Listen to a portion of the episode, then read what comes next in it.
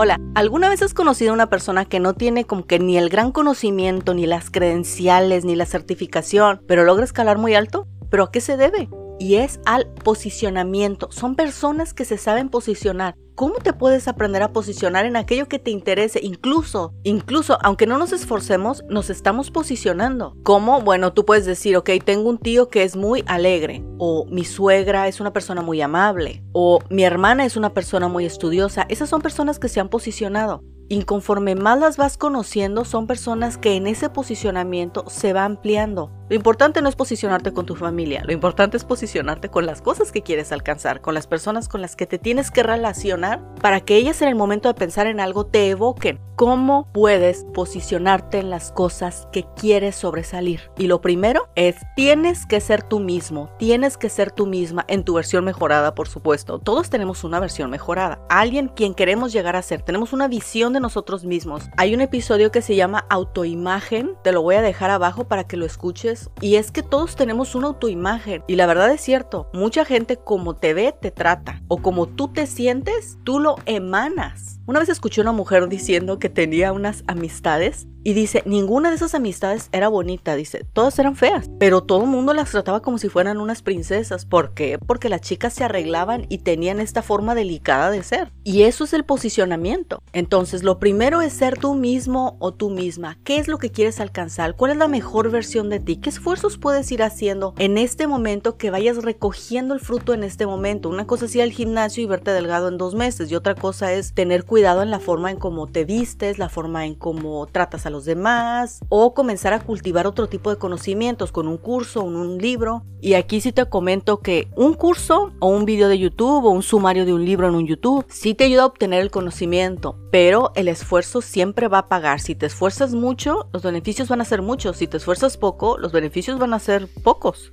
No se trata de tener el mayor conocimiento posible, sino se trata de tú mismo o tú misma trabajar para fortalecer tu carácter lo suficiente para sentirte orgulloso de ti, alcanzar tus sueños y poder tener una vida más amplia, más expandida, mejores y nuevas oportunidades. Y por supuesto, justamente esto es el número dos. Tienes que estudiar, tienes que trabajar en aquellas cosas en las que quieres lograr, tienes que desarrollar tus habilidades. Sabes, hay esfuerzos que yo hice hace años que de verdad creí que eran inútiles. Y pasaron como 10 años y utilicé los conocimientos para los cuales yo había estudiado hacía 10 años. O sea, los mismos conocimientos. Me sorprendió primero que todo eso se haya retenido. Y número dos, la facilidad que tuve para externarlo. Todos los esfuerzos pagan. Nada es inútil realmente. Todo lo que, inclusive hasta las malas experiencias, si decides aprender van a sumar a tu vida. Y si no, pues no. Y lo tercero y lo más importante de todo es que Tienes que buscar las oportunidades. Algunas oportunidades van a llegar a la puerta, algunas oportunidades no van a llegar a la puerta. Tienes que buscar las oportunidades, buscar relacionarte con personas, hacer el esfuerzo por insertarte en X comunidad o con X equipo, X grupo de personas, donde tú puedas ver que eso te va a llevar a donde tú quieres llegar. Y todo eso lo que da es que te hace una persona de recursos. Hace unos días me dijo una persona que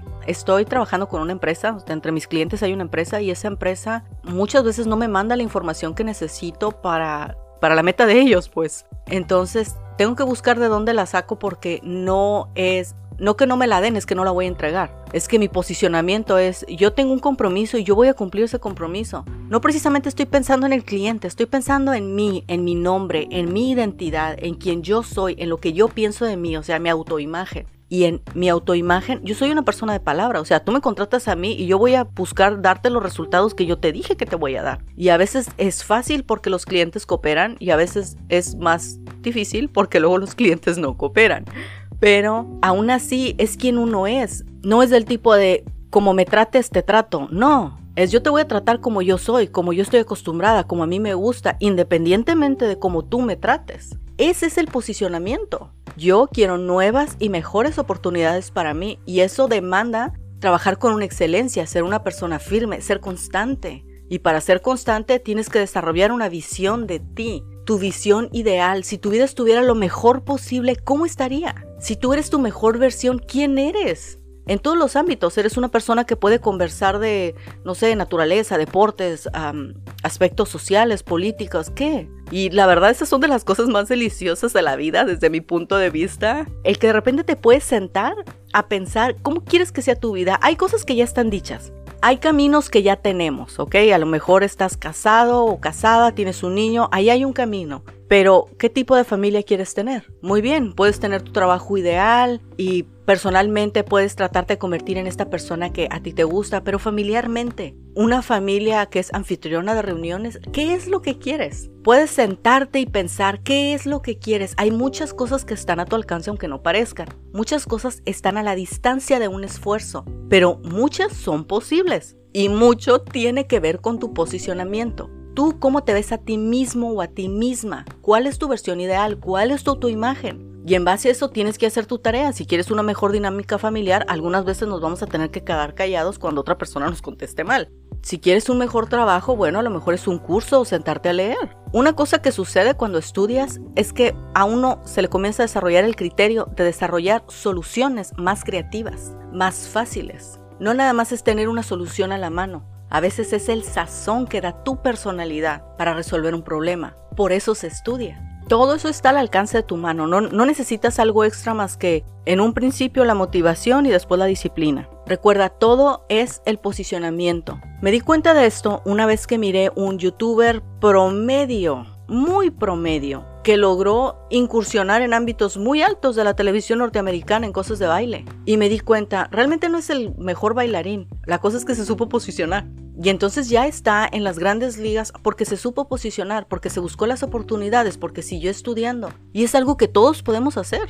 Recuerda, no basta con soñar, las cosas están al alcance de tu mano a la distancia de un esfuerzo. Faltan unos meses para terminar este año y para terminarlo lo mejor posible es mejor ponernos a trabajar desde ahorita. Que tengas un bonito día y nos vemos la próxima.